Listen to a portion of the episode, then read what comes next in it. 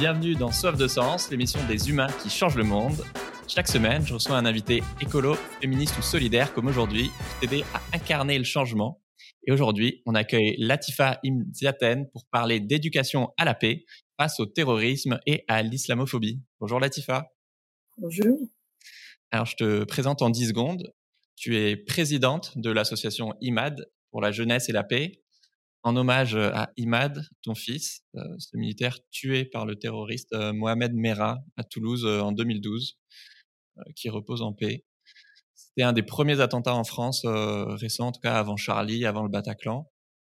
Et aujourd'hui, tu milites pour la paix et tu interviens notamment énormément dans les collèges pour diffuser un message de, tolérance et de dialogue, notamment chez les jeunes qui sont marginalisés, par la société, que ce soit en foyer, en prison et surtout dans les quartiers populaires ton association. Tu, l'as créée en hommage à ton fils euh, Imed. Est-ce que tu serais d'accord pour euh, nous parler de lui? Bien sûr. Bien sûr, je vais parler d'Ahmed.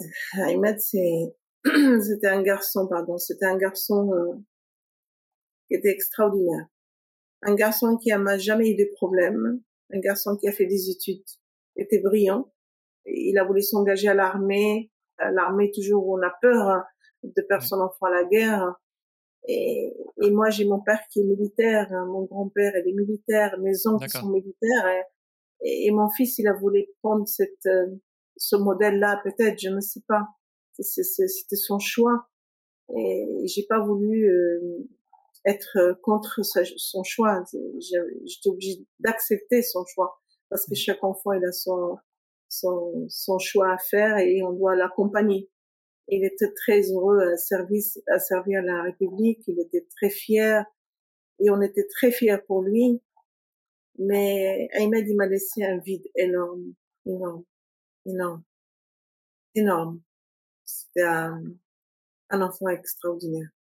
Vous savez, quand il s'habillait, il mettait, bien, il mettait en photo, il me dit, qu'est-ce que tu penses, moi? Je suis un beau gosse, je suis beau. tout ça, ça me manque, ça me manque énormément. C'est, je vis avec lui. Moi, je, pour moi, il est toujours là. Grâce à lui que je, que je suis debout. Hmm. Je pense que ça aurait été pas lui qui m'a donné cette force et toute cette jeunesse que je vois en souffrance, qui me donne encore plus de force pour continuer, je serais plus de ce monde-là. Je suis sûre ça. Parce qu'il m'a dit, m'a laissé une blessure énorme. De partir comme ça, c'est, c'est trop dur. Costaud, sportif, grand. J'ai jamais imaginé que mon fils serait assassiné. Comme ça. Froidement et en France. Qu'on est en pays de sécurité. Jamais j'y pense. Jamais j'ai pensé que mon fils il va mourir en France comme ça. Jamais je dois accepter et de le faire vivre à travers l'association. Chaque action que je fais, chaque jeune que je sauverai, c'est un garçon formidable. Un garçon qui était, qui était vraiment joyeux. Jamais vous entendez qu'il est fatigué, jamais vous entendez euh, la preuve. Quand on parlait toutes les deux, et il me dit, j'ai eu ça, maman, je dis, faut toujours rester debout. Faut jamais le bras. Continuer ce que tu fais. Et le jour de sa mort, il est mort debout. Il a pas voulu se mettre à cheval. Ça, c'est un message qu'il a laissé pour moi. Il a laissé pour le monde entier. Un soldat. Il est mort héros. Il a fait l'honneur à l'armée parce qu'il est militaire. Un militaire, il se met pas à genoux. Et moi, je disais, faut jamais te baisser. Tu prends une claque, tu te lèves. Tu prends une deuxième claque, tu te lèves à y mettre. Faut toujours rester devant mon fils. On s'entendait tellement bien, toutes les deux. Jusqu'à aujourd'hui, je, j'ai jamais fait le deuil. Je pourrais jamais faire le deuil parce que je travaille tous les jours avec Ahmed. Toujours au nom d'Ahmed. Alors j'ai fait toujours dans ce deuil jusqu'à la fin de ma vie. Merci d'avoir le courage de, de partager ça, en tout cas. Je sais que après la mort de ton fils, du coup, tu as, voulu comprendre qui était euh, bah, Mohamed Merah, comment il vivait, comment est-ce qu'il en est arrivé là. Et est-ce que tu veux qu'on enchaîne tout de suite ou est-ce que tu veux qu'on prenne un peu de temps euh? Oui, il n'y a pas de souci, pas de problème. Et tu t'es rendu justement dans le quartier des Isards euh, à Toulouse où il habitait. Est-ce que tu peux nous raconter? Alors, d'abord, euh, je, je, voulais aller euh, sur le lieu où il était assassiné mon fils. C'était important parce que, oui. parce que je disais à Imad, il ne part pas sans, sans me laisser quoi que ce soit, parce qu'on avait, on avait un lien vraiment très fort. Si vous voyez son, son portable quand j'allume, le texto que j'ai entre lui et moi, c'est incroyable. Non, tous les jours, euh, maman ça va, et Imad ça va, c'est toujours, même quand on était aux missions, j'ai dit sûrement, il a laissé quelque chose. Et je suis allée, mais ma famille n'a pas voulu, j'ai assisté, je suis partie à Toulouse toute seule, de Rouen, et je me trouvais dans ces quartiers, dans cette gymnase, excuse-moi, je cherchais. Et j'ai trouvé que les traces de sang qui étaient dans le sol. Et je disais, mon Dieu, le sang de mon fils, encore les traces, sont là j'ai pris la, la terre et j'ai commencé à frotter. Et j'ai, je vous assure, j'ai crié aussi fort que même, même une voiture est pour m'entendre. Mais j'avais personne. Et là, je suis restée à genoux, j'ai dit, Amen, je sais que tu mords en souffrance, mon fils. Mais je te promets, je vais aller chercher l'assassin. Pourquoi et t'a tué. Qui cet assassin Je te promets, Et je me suis élevée et je me suis trouvée dans le dans le quartier. Pourquoi et comment, j'en sais rien. Je tombais sur un groupe de jeunes et je me suis adressée à eux. S'il vous plaît, savez-vous, vous l'avez Mohamed J'ai répété ça trois fois. La troisième fois, il y a un jeune qui me regarde et se met en sourire. Il me dit, Madame, vous regardez pas la télé, vous lisez pas les journaux? J'ai dit non, je voudrais savoir où il habite tout simplement. Il me dit, mais madame, c'est un martyr, c'est un héros de l'islam. Il a mis la France à genoux. Et j'ai regardé, j'ai dit, mon Dieu, ils m'ont tué la deuxième fois, ces jeunes. Je me suis gardé mon calme, je dis, voyez cette dame en face de vous? Oui, madame, on vous connaît pas, vous n'êtes pas des quartiers. Je dis non. Je suis la mère de Ahmed, qui vous dit, Mohamed Marah, c'est un héros. Il a mis la France à genoux, c'est un martyr. C'est ça le martyr? C'est ça de mettre la France à genoux? C'est ça l'islam? Et ces jeunes sont élevés, m'ont cerclé. Je vous assure, je croyais c'est fini pour moi. J'ai dit, vous me laissez juste le temps de prier. Si vous voulez me tuer, c'est pas un problème. Je suis prête à mourir. Et là, un jeune, m'a dit, mais on va pas vous tuer, madame. Pourquoi vous dites ça? J'ai dit, ben, vous m'entourez comme ça. Il m'a dit, faut pas avoir peur. Mais la seule chose, vous êtes courageuse de venir jusqu'à ici. Nous, on n'a pas de mère qui viendra nous chercher où il habite l'assassin de son fils. Mais vous êtes courageuse. Mais je peux vous dire quelque chose, madame. Regardez où on habite. Tournez-vous voyez ce quartier, madame? Il est fermé. On est seul, madame. La société, il a, il a peur de nous, il veut pas de nous. Nos parents, quand on sort, ils ont peur. Ils ont très peur. On n'a plus rien. C'est juste à mourir. Je dis quoi? Et la République, c'est vous Vous, vous êtes la République. Comment vous osez dire qu'il y a la République qui vous a oublié? Est-ce que vous avez fait des études? Est-ce que vous avez fait quelque chose? Vous avez rien fait. Alors dis-moi, pourquoi vous dites ça? Et là, le jeune, il me regarde. Il me dit, Madame, vous comprenez pas. On n'a aucune chance de s'en sortir. On n'a aucune chance, Madame. J'ai dit, la chance, il viendra pas vous chercher. C'est à vous d'aller la chercher. Et Mohamed Marah, c'est un assassin. C'est pas un martyr. C'est pas un héros de l'islam. Il n'a pas mis la France à genoux. Il a fait la terreur. Il a fait la souffrance. Voilà ce qu'il a créé, Mohamed Marah. Tout simplement. Et vous êtes dedans. Sortez-vous de là. Tendez la main. Demandez. Demandez de l'aide. Ne restez pas là. Mais je peux vous dire une chose.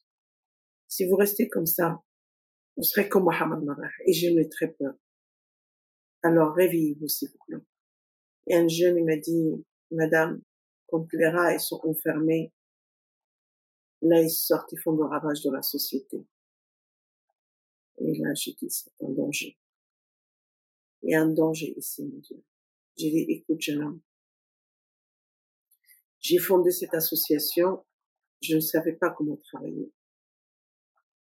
Mais vous êtes l'origine de ma souffrance et moi je l'entends vraiment. À partir de là, je serai sur le terrain. Je vous promets. Je vais travailler avec vous. Mais je ne veux pas entendre ça. Mais allez chercher votre chance. Et la dernière phrase, un jeune homme qui m'a dit, vous pouvez rien faire pour moi, ni pour nous, parce que moi, déjà, je suis mort maintenant. Il n'y a plus rien à l'intérieur. C'est fini. Alors, si vous faites quelque chose, faites-la pour mes frères. Faites-la pour cette jeunesse qui est en train de grandir. Si vraiment vous êtes pas comme tous ces politiciens qui viennent nous voir pour qu'on vote et qui partent et nous oublient. J'ai dit, je suis pas une politicienne. Je serai une femme de terrain. Voilà ce que je serai toute ma vie. Je vous promets. Et je suis partie. Et depuis ce jour-là, eh ben, je tourne la France, le monde entier. Et je fais des conférences dans les écoles, dans les prisons, dans les foyers, tout public, des, des projets éducatifs. J'essaie d'apporter tout ce que je peux, apporter le bonheur et l'espoir pour un jeune. Aujourd'hui, je, je travaille avec des jeunes qui sont venus de la Syrie. Je travaille avec des jeunes aujourd'hui en privé, des jeunes qui sont tombent dans, dans cette secte malheureusement. Ça n'a rien à voir avec l'islam, mais ils tombent dans cette secte par euh, par dépression, par la pauvreté, par l'ignorance, euh, par l'oubli, par les échecs de la vie. Euh, pas de chance comme les autres. Il faut donner la chance à cette jeunesse. Il faut les mettre en confiance. Que ce soit sa couleur, que ce soit ses origines. La foi, elle est personnelle, mais on est tous français. On aime cette France. Et le jeune, il lui dit, j'aime, j'aime ma France. Mais ma France, elle m'aime pas. Et c'est ça qui est triste. Je dis, la France, elle t'aime aussi. Comme tu l'aimes, elle t'aime. Mais montre ce qui t'a dans le. Montre, montre-toi montre-toi en, valeur, montre-toi dans ton travail, dans ton comportement. C'est à toi de, de montrer ce que t'as. Et tu vois comment il va t'aimer la France. La France, il t'aime. Mais justement, en, préparant l'interview, euh, j'ai appris, je savais pas que Mohamed Merah, à, 11 ans, il dormait dans des cages d'escalier parce que sa mère lui ouvrait pas la porte. Et là où je trouve que tu fais un travail exceptionnel, c'est c'est tellement dur d'avoir de l'empathie pour, euh, pour une personne terroriste. Euh, mais c'est vrai que quand on regarde sa vie, on, ce que tu disais, on comprend vite qu'il a énormément manqué d'amour et d'éducation. Et, et, oui, tu racontes que tu as aussi dissuadé des jeunes de, de partir en, en Syrie, c'est ça? Oui, tout à fait. J'essaie de, de, de, les aider, de, le comprendre, parce que quand j'ai vu le parcours de Mohamed Nawah, j'ai entendu son CV, j'ai été moi-même faire l'enquête sur lui à Toulouse, savoir qui il était ce jeune homme, qu'est-ce qu'il faisait quand il était jeune? Et quand j'ai vu son parcours, c'est pour ça que je l'ai pardonné ce qu'il était. Mais je pardonne pas la mère. Parce que la mère, elle est responsable de son enfant. Il avait que 11 ans. 11 ans, c'est pas la société qui éduque. C'est pas l'école. C'est la mère et le père. Le père, il a abandonné ses enfants, il est parti. Quand on l'abandonne de foyer au foyer, il devient quoi? Et tout ce qui se passe dans les foyers aujourd'hui, je ne veux pas citer, c'est l'horreur. Il va pas sortir indemne. C'est comme le prison. Quand un jeune est fait un petit, vol ou un petit attaque, et on met dans le prison. Vous croyez qu'il va sortir mieux qu'il était? Il va sortir pire parce qu'il y a une école là-bas. Il y a une école de terrorisme. Il une école qui prépare les gens plein de haine. Le jeune, il sort, il est plus, plus normal que, qu'il est rentré. Il est rentré par un petit bêtise, il sort avec la tête plein de haine et, et, il passe à l'acte. L'éducation, elle est importante. Si l'enfant, il n'est pas aimé, il n'est pas éduqué, il n'est pas accompagné, personne ne peut l'aider. C'est pour ça que j'ai l'enfant qui n'a pas de famille, j'espère qu'il tombera sur un bon indicateur qui peut l'aider. S'il y a des parents, certains parents, j'espère qu'ils sont conscients, au moins qu'ils font un repas par jour et qu'ils dialoguent avec leurs enfants, qu'ils accompagnent leurs enfants. Si mon fils il est enfermé dans sa chambre et je ne sais pas ce qu'il fait, je ne dois pas le laisser tout seul parce que je dois savoir à qui il parle, à qui il adresse. Non, on ne laisse jamais un enfant sans la vie de la, des familles. On a toujours derrière nos enfants. C'est ça, les parents. Même quand on travaille, on doit entrer, c'est notre responsabilité. Mais certains parents, malheureusement, ils oublient leur responsabilité et mettent tout à la responsabilité, soit de la société, soit de l'État. Tout le monde il a une partie de responsabilité, mais les parents ont priorité. Oui, pour moi, c'est un, un, élément essentiel à comprendre que bah, on n'est pas terroriste, on le devient, et que voilà, que ce soit un manque d'amour des parents, ou que ce soit une société raciste ou, inégalitaire, euh, on, on, crée les conditions d'un terreau fertile qui peut faire que ce genre de drame arrive. Et s'il y avait eu de l'amour et, et, je sais pas, et de l'amitié, une carrière professionnelle ou du dialogue, bah, on n'en serait probablement jamais arrivé là, quoi on a d'abord on a laissé beaucoup de choses se faire en France. On a laissé le trafic, on a laissé euh, cette ghetto plus en plus ils sont fermes. On a on a mis les gens ensemble et, et, on a tout fermé les yeux. Et quand ils ont commencé à attaquer, là on dit oh là là. Il y a certains enfants qui quand euh, on tend pas la main et quelqu'un qui vous tendre la main, l'enfant il va vers la personne qui tend la main parce qu'il est perdu. Il n'a plus rien. Et c'est ça que, que, que, la société doit comprendre. Aucun enfant qui est terroriste, c'est archi faux. Chaque enfant, comme tous les enfants, si un enfant, il est bien éduqué, bien élevé, bien aimé, aller à l'école, dort de bonne heure, il se réveille euh, de bonne humeur, il mange bien, il mange à l'heure, euh, il est vraiment jusqu'à l'âge de 16-17 ans qu'on donne la chance à l'enfant, l'enfant il part. Mais si l'enfant de 11 ans, 10 ans, 8 ans, il est malheureux, euh, quand vous entendez euh, beaucoup de jeunes aujourd'hui se plaignent et te disent ma jeunesse, euh, il y a beaucoup de profs qui m'aimaient pas, euh, j'étais toujours euh, j'ai jamais réussi. A des enfants qui vous disent j'avais par exemple 14 sur 15 des bons points, ils m'ont mis dans l'école professionnelle, il fallait que je me rattrape pour faire des études, j'ai perdu trois ans ou quatre ans pour rien parce que le prof il m'aimait pas. Bah, quand vous entendez des choses comme ça, sur certains jeunes qui sont conscients, ils disent ça rien, je vais m'en sortir. Mais certains jeunes ils vont s'enfermer. Et c'est ça le plus dangereux. C'est pour ça que je dis c'est nous-mêmes qu'on les fabrique. Si on essaye de les aider, on sera pas là. On sera pas dans ce niveau où on est arrivé aujourd'hui.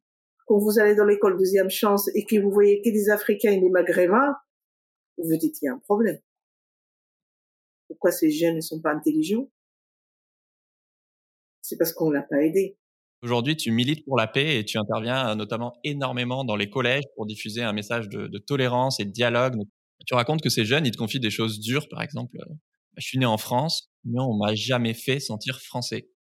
Où ils te demandent, je suis noir, musulman, dans un quartier fermé, est-ce que j'ai une chance de réussir? Voilà, ma première question, c'est euh, je voulais te demander, qu'est-ce qu'ils te disent d'autres, ces jeunes qui ont perdu confiance en eux et en l'avenir? Ben, Aujourd'hui, malheureusement, c'est vrai, tout, certaines, certaines jeunesses qui, qui habitent dans, dans certains quartiers, qui vivent très mal, qui vivent très très mal parce que on les considère pas comme des Français. On, euh, on les oublie. Euh, ils sont pas trop aidés. Et cette jeunesse, il a besoin de d'accompagnement, il a besoin d'aide. Et quand un jeune, il vous dit, j'ai aucune chance, madame. Et il ferme les portes. Et, je, et quand je m'explique avec lui, euh, certains jeunes, ils vous disent, Regardez, je suis à l'école, par exemple. Mon, mon prof, il est absente. 15 jours, 10 jours, il est absente. Il est en arrêt de maladie. Hmm. Il n'y a pas de remplaçant. Parce qu'on est dans, dans, un quartier. Une école dans un quartier, on n'est pas intéressé par, par le, par l'éducation nationale. On est moins, moins aimé. C'est, c'est, c'est la vérité, madame. Hmm. Comment vous voulez qu'on, qu'on être comme les autres, hein? qu'on a cette chance à réussir dans les, dans les études. On n'a aucune chance parce que les portes se ferment. Quand il y a des écoles, il y a plus de chances, question de, de, de sortie, de, loisirs. Nous, on a la piscine et on a le foot. C'est tout ce qu'on a. On n'a pas de musique, on n'a pas de tennis, on n'a pas, on n'a pas de sortie culturelle riche qu'on doit avoir. On n'a pas tout ça. Et il y a deux France maintenant. Et ça, j'aime pas du tout. Je, je me bats pour ça. Aujourd'hui, euh, je dis un jeune, il a le droit comme un autre jeune, que ce soit sur euh, Paris ou à Sarcelles ou à Toulouse ou à n'importe quel quartier Zizar ou n'importe quel quartier euh, défavorisé. Il doit avoir cette liberté d'aller où on veut. Et c'est là le, le, jeune était dit, vous voyez, je suis enfermé même dans l'école. J'ai pas le droit d'aller à notre école je dois rester dans mon école. Ah, où oui, avec la carte scolaire. Voilà, voilà, cette carte scolaire qui oblige à, à l'enfant de rester où il est. Et il peut pas évoluer. Il peut pas rencontrer un autre jeune. Il rencontre toujours le voisin, son camarade où il habite, la même culture, la même euh, tradition. Alors on peut pas connaître les valeurs françaises. Et c'est ça que c'est pour ça que je me bats aujourd'hui de dire ouvrir cette cité, euh, ouvrir cette établissement scolaire, cette carte scolaire doit être euh, retirée, de laisser la, liberté à, cette jeunesse. C'est pas de leur rendre service et de les mettre euh, toutes ensemble. Et on dit, euh, quand j'entends aujourd'hui certains politiciens, on peut pas rentrer tel quartier, mais ce quartier, c'est eux qui l'ont fabriqué, c'est l'État. Et qu'on a besoin de mixité, sinon ça, ça peut créer des ghettos. Et effectivement, tu l'as évoqué, il y a pas mal d'inégalités. Par exemple, il peut y avoir bah, moins de remplacements, moins de services publics, moins de transport, de culture, de sport, etc. Est-ce que tu dirais que, que la société les a abandonnés, ces, ces jeunes? La société, quand on met ces gens, ces gens dans ces ghettos, la société, ils ont peur. Hein. Certaines sociétés, quand ils voient un jeune euh, qui, qui se balade, bah, tout de suite on se méfie de lui. Bah, le jeune évite d'aller dans, la, dans au milieu de la société et il reste au loin de la société. Mm. Il veut rester dans sa cité. Quand il dit je reste dans ma cité, je dis c'est pas ta cité, jeune homme. La cité appartient à la France. Tu habites dans cette cité. La cité ne t'appartient pas. Tu es libre. Il me dit libre avec quoi? Parce que vous le dites, Madame Benzieten, mais même pour faire un stage, je le trouve pas.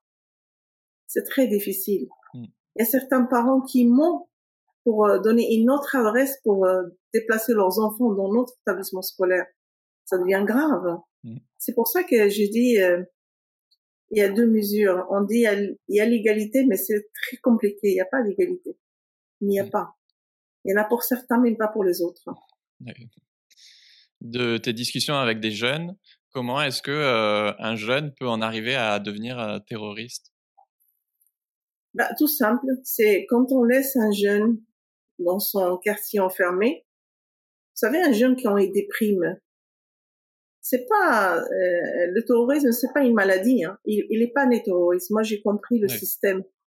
Le système, c'est d'abord la pauvreté, l'ignorance, de se sentir toujours euh, émulé par sa sa couleur, sa ses origines, tout ce tout ce problématique, l'enfant il, grandit avec une haine en lui. À un moment donné, il quitte l'école. Même si s'il a les moyens d'aller plus loin, on le passe quand même dans l'école euh, professionnelle. Hmm. On l'oblige à passer dans l'école professionnelle. Moi, il y a des jeunes qui me disent, et on les oblige. Ils disent, il n'y a pas d'autre solution. Vous savez, même qu'on ferait des études, vous n'aurez pas chance de trouver du travail. Alors, il faut mieux aller faire un métier. Alors qu'ils ont le niveau pour faire des études supérieures, on... Voilà. et, et Voilà. Et ces jeunes-là, malheureusement, ils ont pas le, ils ont pas l'envie de faire un métier. Par exemple, certains jeunes que j'ai croisés, moi, que j'ai discuté avec eux, et ils disent, moi, j'arrive dans cette école et j'ai pas, j'ai pas à choisir. Hein. Et c'est la directrice ou le directeur qui choisit pour moi où je dois y aller dans l'école, dans, dans quelle formation, soit dans le esthétique, soit dans le mécanique, soit c'est quelque chose que j'aime pas et je suis obligée d'être là. Et au bout de trois à quatre mois, je lâche tout et je suis dans la rue. Voilà ce qui se passe. Et ça, moi, j'ai dit, à chaque fois, j'arrête pas de le dire, on fabrique nous-mêmes des bombes à retardement pour la société. Si on, aide, on, on tombe la main à cette jeunesse, si on aide cette jeunesse, peut-être on sera mieux. Mm. Mais malheureusement, euh, aujourd'hui, euh, l'heure actuelle, il y a les jeunes avec le, Covid, euh, la souffrance, et ils ont beaucoup quitté l'école, beaucoup, beaucoup de jeunes, ils ont abandonné l'école. Et ces jeunes, je m'inquiète, qu'est-ce qu'ils vont devenir? C'est ça l'inquiétude. C'est pour ça que je dis, c'est chacun de nous, il fait l'effort à travailler pour cette jeunesse parce que c'est l'avenir. L'avenir, c'est la jeunesse. Justement, toi, tu interviens beaucoup auprès de ces jeunes. Euh, alors, au-delà d'éviter euh, d'autres euh, Mohamed Merah, c'est quoi ton but? C'est de, de redonner confiance à ces jeunes pour qu'ils se battent pour leur futur et qu'ils fassent quelque chose de leur vie? Bien sûr, il faut, il faut, il faut lui donner déjà, il faut les écouter déjà. Il faut écouter ce qu'ils veulent. Parce que quand on n'écoute pas une jeune, on décide pour lui, c'est pas une solution. C'est-à-dire déjà, il faut voir le jeune comme il vit chez lui. Il y a déjà des jeunes qui souffrent chez eux. Ils souffrent soit par l'absence des parents, l'absence de l'amour, euh, l'absence de dialogue, euh, il n'y a pas d'échange. L'enfant, il vit librement. Euh, quand on vient à l'école, on dit il est mal élevé, mais il y a certains parents qui ont oublié d'éduquer leurs enfants, qui ont oublié d'être derrière leurs enfants. Ils croient que c'est l'école qui va éduquer, qui va élever, qui va faire tout. Mais l'école, il ne fera pas tout non plus. C'est pour ça qu'il y a, il y, a, il y a un travail à faire avec les parents et avec le jeune.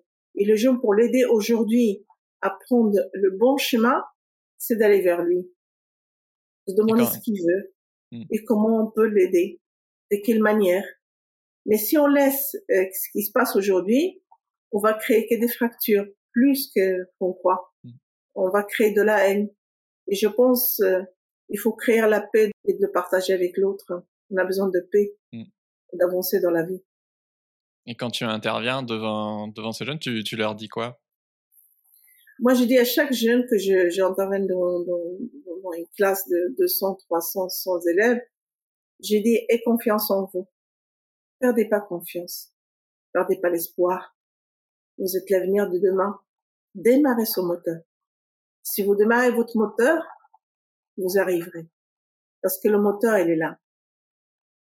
Vous écoutez vous enregistrez et vous avancez. Et vous verrez que vous réussissez.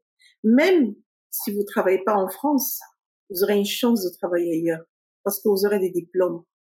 Vous aurez des clés à ouvrir certaines portes. Mais si vous n'avez pas ces clés, vous ne pouvez pas ouvrir aucune porte. Alors, aie confiance en vous. Et quand un jeune, il vous dit, si tout le monde nous parle comme ça, madame, on démarra tous notre moteur. Alors c'est pour ça que j'ai pas le droit de m'arrêter. J'ai, je suis là pour démarrer tous ces moteurs. Cette jeunesse, ils ont besoin de les mettre en confiance, de les mettre en valeur et de l'aider à démarrer leur moteur, de les mettre en confiance. Parce qu'il y a l'ignorance, le manque d'amour, il y a, il y a, il y a aussi cette pauvreté qui, qui fait beaucoup de mal. Clair. Euh, on n'a pas le même mode de vie, il y a beaucoup de choses qui montrent certains jeunes. Et c'est ça qui est inquiétant. C'est pour ça qu'il faut, quand je m'adresse à eux, c'est comme ça que je parle. Et vous, verrez, je vous assure, je sais pas combien de jeunes qui pleurent parce qu'ils dialoguent pas avec leurs parents. Il y a des gens qui pleurent parce qu'ils n'ont pas d'amour avec leurs parents. Il y a des gens qui pleurent, ils n'ont pas de chance pour s'en sortir. Ils disent que je suis pas aimé à l'école. J'ai pas de chance, madame. Je suis fini. Vous voyez, il y a beaucoup de sortes de, témoignages qui, qui, qui, qui me touche énormément et que je suis là derrière et je dis, ne baissez pas les bras. Restez debout. Et confiance en vous. La chance, il va pas venir vous voir. C'est à vous d'aller la chercher. Chaque jeune, vous avez cette énergie. Vous avez cette énergie parce que vous êtes plus intelligent que nous avec tout, tous ces matériels que vous utilisez plus facilement par rapport à nous.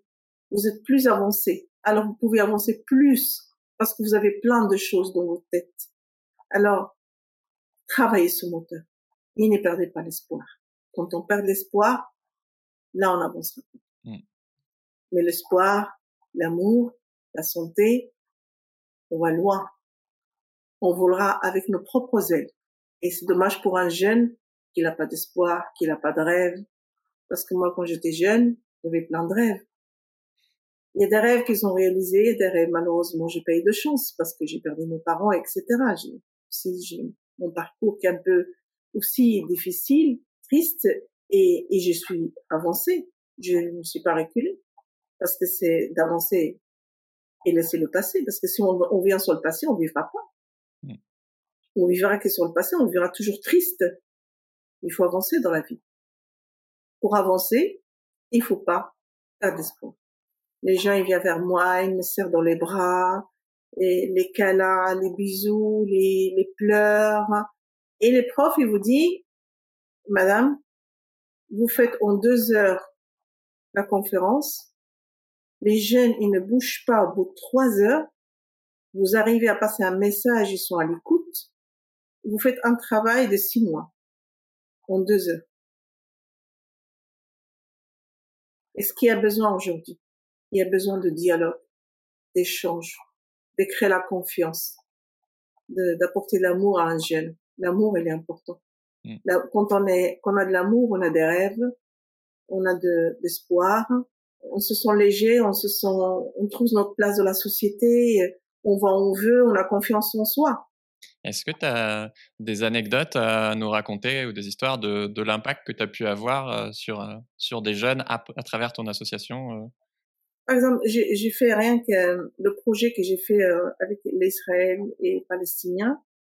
C'était un projet extraordinaire. C'était un projet qui était compliqué, difficile à, à en faire, mais j'ai réussi. J'ai réussi à, à, faire sortir les Palestiniens et les Israéliens, bien sûr, et d'arriver en France de trouver ces jeunes, chacun il a peur de l'autre. Euh, ils voulaient pas dormir dans la même chambre parce que je voulais faire ça le vivre ensemble, de, de mettre un Israélien avec un Palestinien, avec euh, et en plus c'était un mélange, c'était Israélien euh, juif, Israélien arabe, Israélien chrétien, euh, Palestinien. Il y avait un mélange de d'enfants. et je me rappelle un jeune il m'a dit ah non non madame je dormirai pas avec euh, Palestinien, j'ai très peur. Et Palestinien, il m'a dit la même chose. Ah non, je dormirai pas avec lui, j'aurais peur de lui. Et je dis, bah écoutez, il faut retirer la peur et je vais être gardien devant la porte. Quand j'entends quelqu'un qui crie, je rentre. Voilà. Et on verra bien comment ça va se passer. Il m'a dit, vous serez derrière la porte? Je dis, oui, je serai derrière la porte. Je serai gardien. Je vais surveiller. Vous inquiétez pas. La première nuit, c'était bien passé. La deuxième nuit, très bien passé. Et la troisième nuit, eh ben, ils se mettaient à chanter toutes les deux. Et je trouvais ça c'est formidable.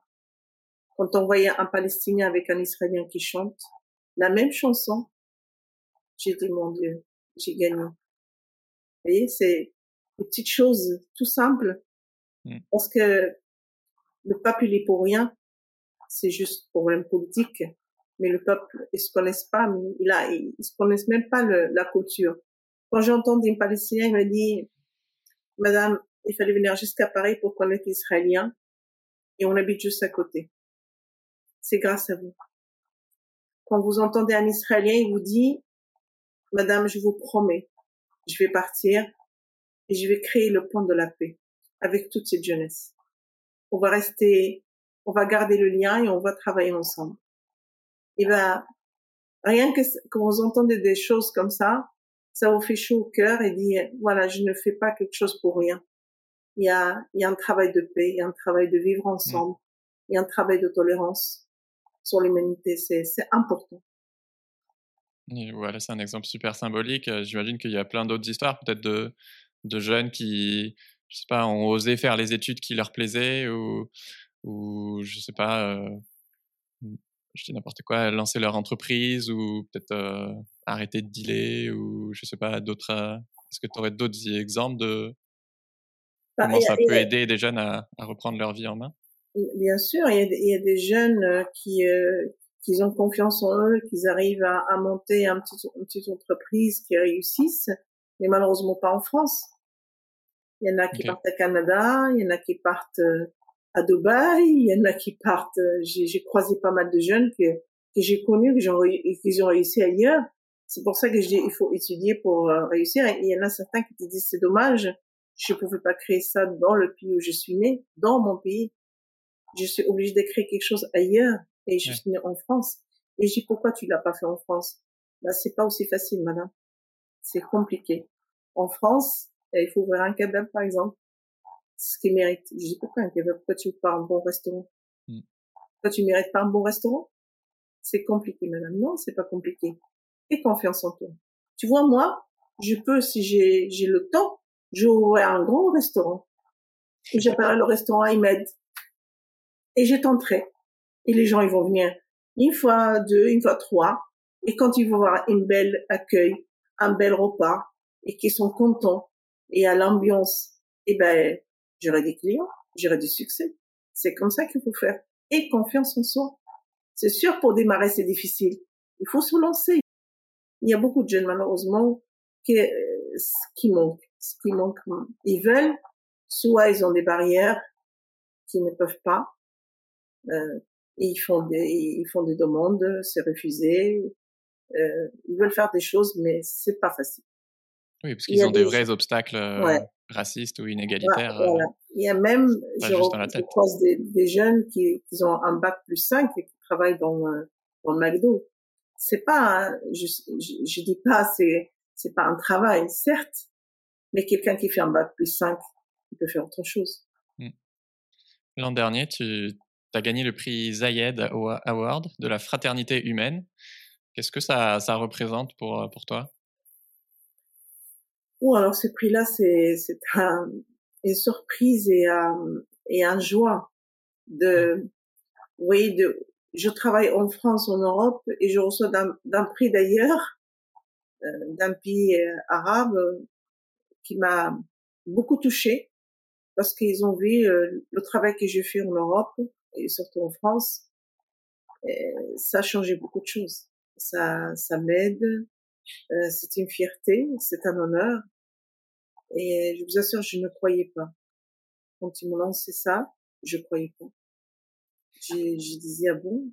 On me dit, oui, vous devez être heureuse, faites la fête. Euh, vous êtes très madame, euh, une femme française, musulmane, marocaine, euh, vous gagnez ce prix-là, vous, euh, c'est important. Et, moi, je, j'ai appelé mon fils et je, je me suis mis à pleurer toutes les deux. Et je dis, tu te rends compte, euh, euh, on a gagné le prix. Et c'était, c'était un joie. Ça m'ouvrait les portes. Aujourd'hui, ça va m'aider à, à m'avancer aussi, de faire pas mal de choses parce que j'ai envie d'ouvrir un centre euh, social au Maroc euh, pour travailler aussi avec les jeunes qui, qui, traînent de noyer dans la mer.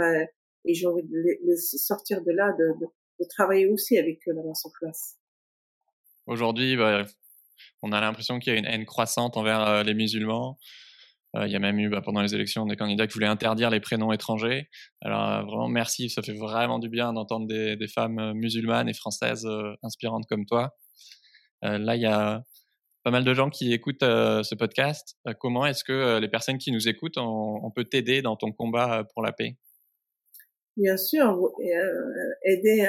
J'ai besoin d'aide, j'ai besoin de euh, même euh, bénévolement dans l'association, même matériellement, euh, adhérer à l'association, euh, de voir aussi la réalité sur le terrain. Parce que moi aujourd'hui, je suis sur le terrain. C'est pour ça que je dis aux politiciens, il faut être sur le terrain pour voir cette fracture, cette, cette souffrance. Si on n'est pas sur le terrain, on ne peut pas constater. On constate qu'il par des courriers, par des des discours, mais il faut être sur le terrain pour voir toutes nos souffrances. Moi, maintenant, je vais même dans les, dans les certains appartements, certaines familles pour voir comment ils vivent. Et je vous assure, c'est, ça fait mal au cœur. On dit, il y a une deuxième France, il y a de quoi dire une deuxième France. Et normalement, il doit être une seule France pour tout le monde. Merci beaucoup Latifa pour tout ce que tu fais. Si vous voulez l'aider, évidemment, je vous mets les liens en, description de, l'association euh, IMED. Et si tu veux plus d'épisodes avec des humains rayonnants euh, comme Latifa, euh, bah, clique sur le bouton s'abonner et partage ce podcast à un proche qui, qui, qui a peut-être été touché par, par les attentats, par exemple. Voilà. Merci beaucoup Latifa.